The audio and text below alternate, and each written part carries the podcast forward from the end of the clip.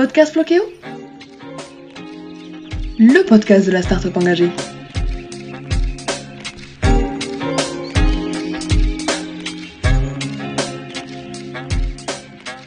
Bonjour Marie et merci de participer à cette dixième édition du podcast Floqueo. Au programme aujourd'hui, à l'issue de cette semaine dédiée au voyage en train, nous vous amenons au terminus de ce voyage en Russie via le Transsibérien.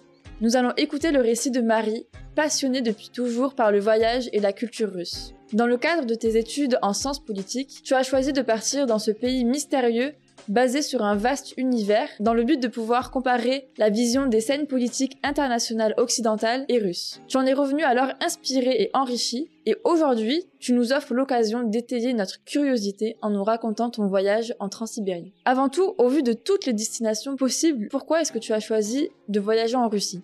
Bonjour Mélanie et merci pour euh, cette invitation. Donc effectivement, comme tu l'as dit, je suis partie en Russie pour mes études et plus précisément en fait, je suis partie à l'université de Saint-Pétersbourg en école de relations internationales. Pour répondre à ta question, en fait, euh, l'attrait pour euh, la Russie vient d'abord de la langue. Je suis une passionnée de langue russe de longue date, mais également un attrait pour la culture. C'est quand même une culture qui est bien particulière, qui est ni européenne ni asiatique. Et euh, je voulais voir le pays de l'intérieur parce que quand même la Russie c'est un pays qui euh, dans les médias est régulièrement diabolisé.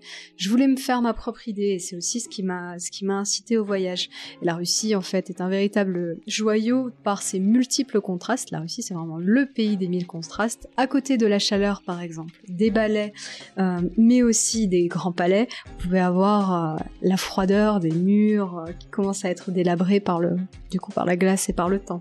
Le départ du transsibérien part de l'ouest, donc à Moscou, pour arriver au sud-est du pays, à Vladivostok. Il traverse donc toute la Russie. C'est une façon de voyager qui paraît effectivement euh, assez pratique et agréable, mais pourquoi est-ce que tu as choisi de voyager en train? Je suis partie donc le 1er juin 2018. On peut se souvenir, c'était pendant euh, la Coupe du Monde de football. Et euh, j'ai traversé différentes étapes auxquelles je me suis arrêtée, notamment Moscou après Saint-Pétersbourg, Nijni Novgorod, Kazan et Kirovski, où il y a donc euh, la cathédrale de, toutes les religions, euh, Yekaterinburg, Novosibirsk, Omsk, Krasnoyarsk, euh, aussi Irkoutsk, avec euh, l'île d'Olron. Et enfin, je me suis arrêtée à Ulan-Ude avant de poursuivre encore sur 22 jours euh, mon périple en Asie centrale en euh, revenant sur mes pas du côté de Omsk.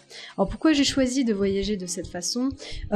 Déjà pour avoir une vue d'ensemble des différentes villes du pays et aussi pour partir à l'aventure en m'imprégnant véritablement de la culture, découvrir le quotidien des Russes dans le train. Et c'était aussi, on va le dire, pour me lancer un défi personnel parce que je n'avais encore jamais passé autant de jours dans un train. Mais finalement, on s'y fait relativement vite parce que le temps passe plus vite que ce que l'on pourrait imaginer, pas que à cause des fuseaux horaires, mais aussi des beaux moments de convivialité qu'on peut avoir à la fois avec les habitants qui traverse le pays avec vous et euh, vos amis. C'est toujours mieux de partager cette aventure à plusieurs. Et justement, comment se déroule le voyage en termes de confort, de temps de visite, de repas? Alors, en termes de confort, les trains russes sont curieusement beaucoup plus confortables que la plupart de nos trains français. Euh, ils proposent beaucoup d'options et même lorsque vous bouquez une classe euh, qui n'est pas forcément première ou deuxième classe, euh, les, les couchettes en fait sont des, sont des canapés qui se transforment très facilement en lit. On y dort vraiment très bien et puis l'hôtesse qui vous accompagne pendant tout, tout votre trajet, peu importe la classe, veille vraiment au confort des passagers et là quand même très régulièrement si vous avez besoin de quelque chose. Et pour les repas, vous avez un wagon entier qui est aménagé en restaurant. Mais euh, après, bon, au bout de quelques jours, euh, vous avez rapidement fait le tour des plats préparés. Moi, je conseille quand même euh, que, que, vous prépariez vos propres repas au moment des escales. Et le wagon est également équipé d'eau chaude, ce qui vous permet de partager des tasses de thé ou de café. Les Russes sont très friands de thé avec les autres passagers, donc c'est assez sympa. Pour ce qui est de l'organisation, en général, nous nous arrêtions euh, quelques jours euh, dans chaque grande ville, un ou deux jours en général, et nous logions chez l'habitant. Ça nous permettait de vraiment visiter euh, de fond en comble les différentes villes, un petit peu casser la monotonie du voyage si on avait été tout le temps en fait dans le wagon, dans le train. Par contre, lorsque l'on est voyageur à bord du transsibérien, sauf si on est passé par une agence, si on a booké ses trains soi-même, il faut quand même être relativement organisé, dans la mesure où les horaires des différentes villes que vous traversez sont indexés sur le fuseau horaire de Moscou. Donc il faut bien avoir calculé les différents temps de trajet et de départ des trains à l'avance. Quelle destination t'a le plus marqué? Euh, alors en fait, plusieurs euh, destinations m'ont pas mal marqué pendant mon périple, que ce soit la nature de Krasnoyarsk ou, même le charme de Yekaterinbourg, mais il y a vraiment une destination qui m'a fait un effet plus fort que les autres, je dois dire.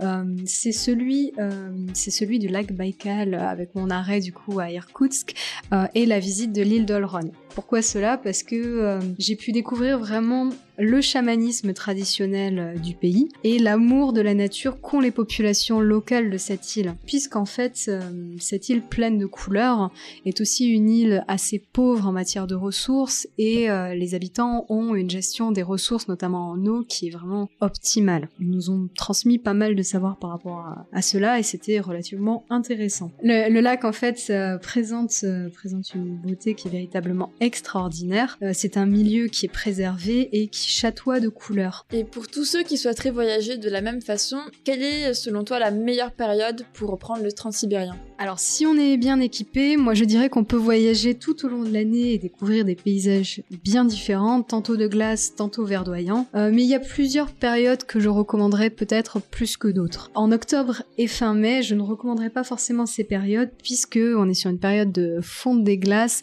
ou de transition de saison et c'est une période qui est relativement boueuse. Donc pour les expéditions, euh, notamment dans les montagnes forestières, etc., c'est pas forcément optimal. Euh, après juillet août, c'est idéal au niveau du temps. Par contre, c'est ultra fréquenté et comme je pouvais le dire tout à l'heure euh, pour l'île d'Olron, euh, vous n'y trouverez pas forcément euh, ni le calme ni la sérénité que vous pourriez rechercher avec ce type de mobilité qui est quand même relativement lent. je recommanderais du coup plutôt le mois de mai et le mois de juin si vous aimez bien les saisons plutôt douces, ce, qui est, ce qui est mieux pour les expéditions et si vous voulez vraiment découvrir la Sibérie gelée gelée avec un minimum d'équipement, le mois de février et le mois de mars pourrait être très bien. Après, de toute façon, tout au long de votre trajet, vous allez découvrir des climats qui sont très différents en fait. Que ce soit à Moscou ou à l'extrême est, euh, vous ne verrez pas du tout des paysages, euh, des paysages de la même manière, ni des climats euh, similaires. On arrive à la fin de cet épisode. Que t'a apporté cette expérience en train et de façon plus générale ton voyage en Russie?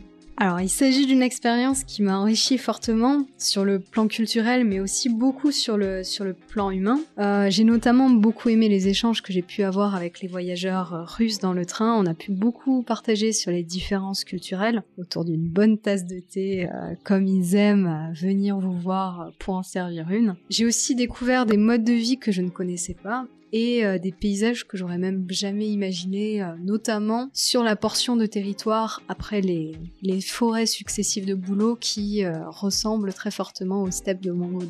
J'ai aussi découvert une formidable adaptabilité du corps humain avec tous les changements de fuseau horaire en fait, et le bonheur de partir avec des, des, inconnus en voyage et de revenir avec des liens d'amitié qui sont véritablement super forts en fait, puisqu'on a vécu de belles galères, mais aussi des moments de voyage privés privilégiés euh, qui sont inoubliables euh, toutes les trois ensemble. Et vous progresserez aussi si vous partez en transsibérien beaucoup en russe, euh, puisque les Russes aiment beaucoup venir vous parler, bien que ce ne soit pas dans la langue de Shakespeare.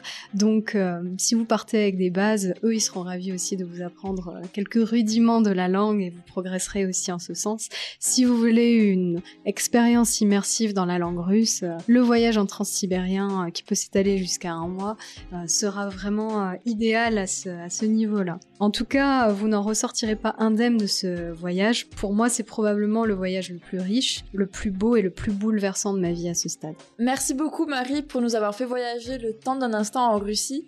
Et merci à tous nos auditeurs derrière vos écrans pour votre écoute si fidèle. J'espère que ce récit de voyage vous a inspiré et que vous avez pu en apprendre davantage sur cette façon de voyager, mais aussi sur cette destination riche d'expériences. Si vous avez des questions, n'hésitez pas à les mettre en commentaire, on vous y répondra avec grand plaisir. Et en attendant de préparer votre voyage, je vous invite à lire l'article sur le Grand Nord, qui vous permettra du coup de mieux comprendre les enjeux de ce territoire qui est si beau et si important. Je vous souhaite alors une très très bonne lecture, euh, je vous dis à la semaine prochaine pour de nouvelles aventures, et d'ici là, prenez soin de vous, et en attendant le prochain épisode, n'oubliez pas de voir le verre à moitié plein.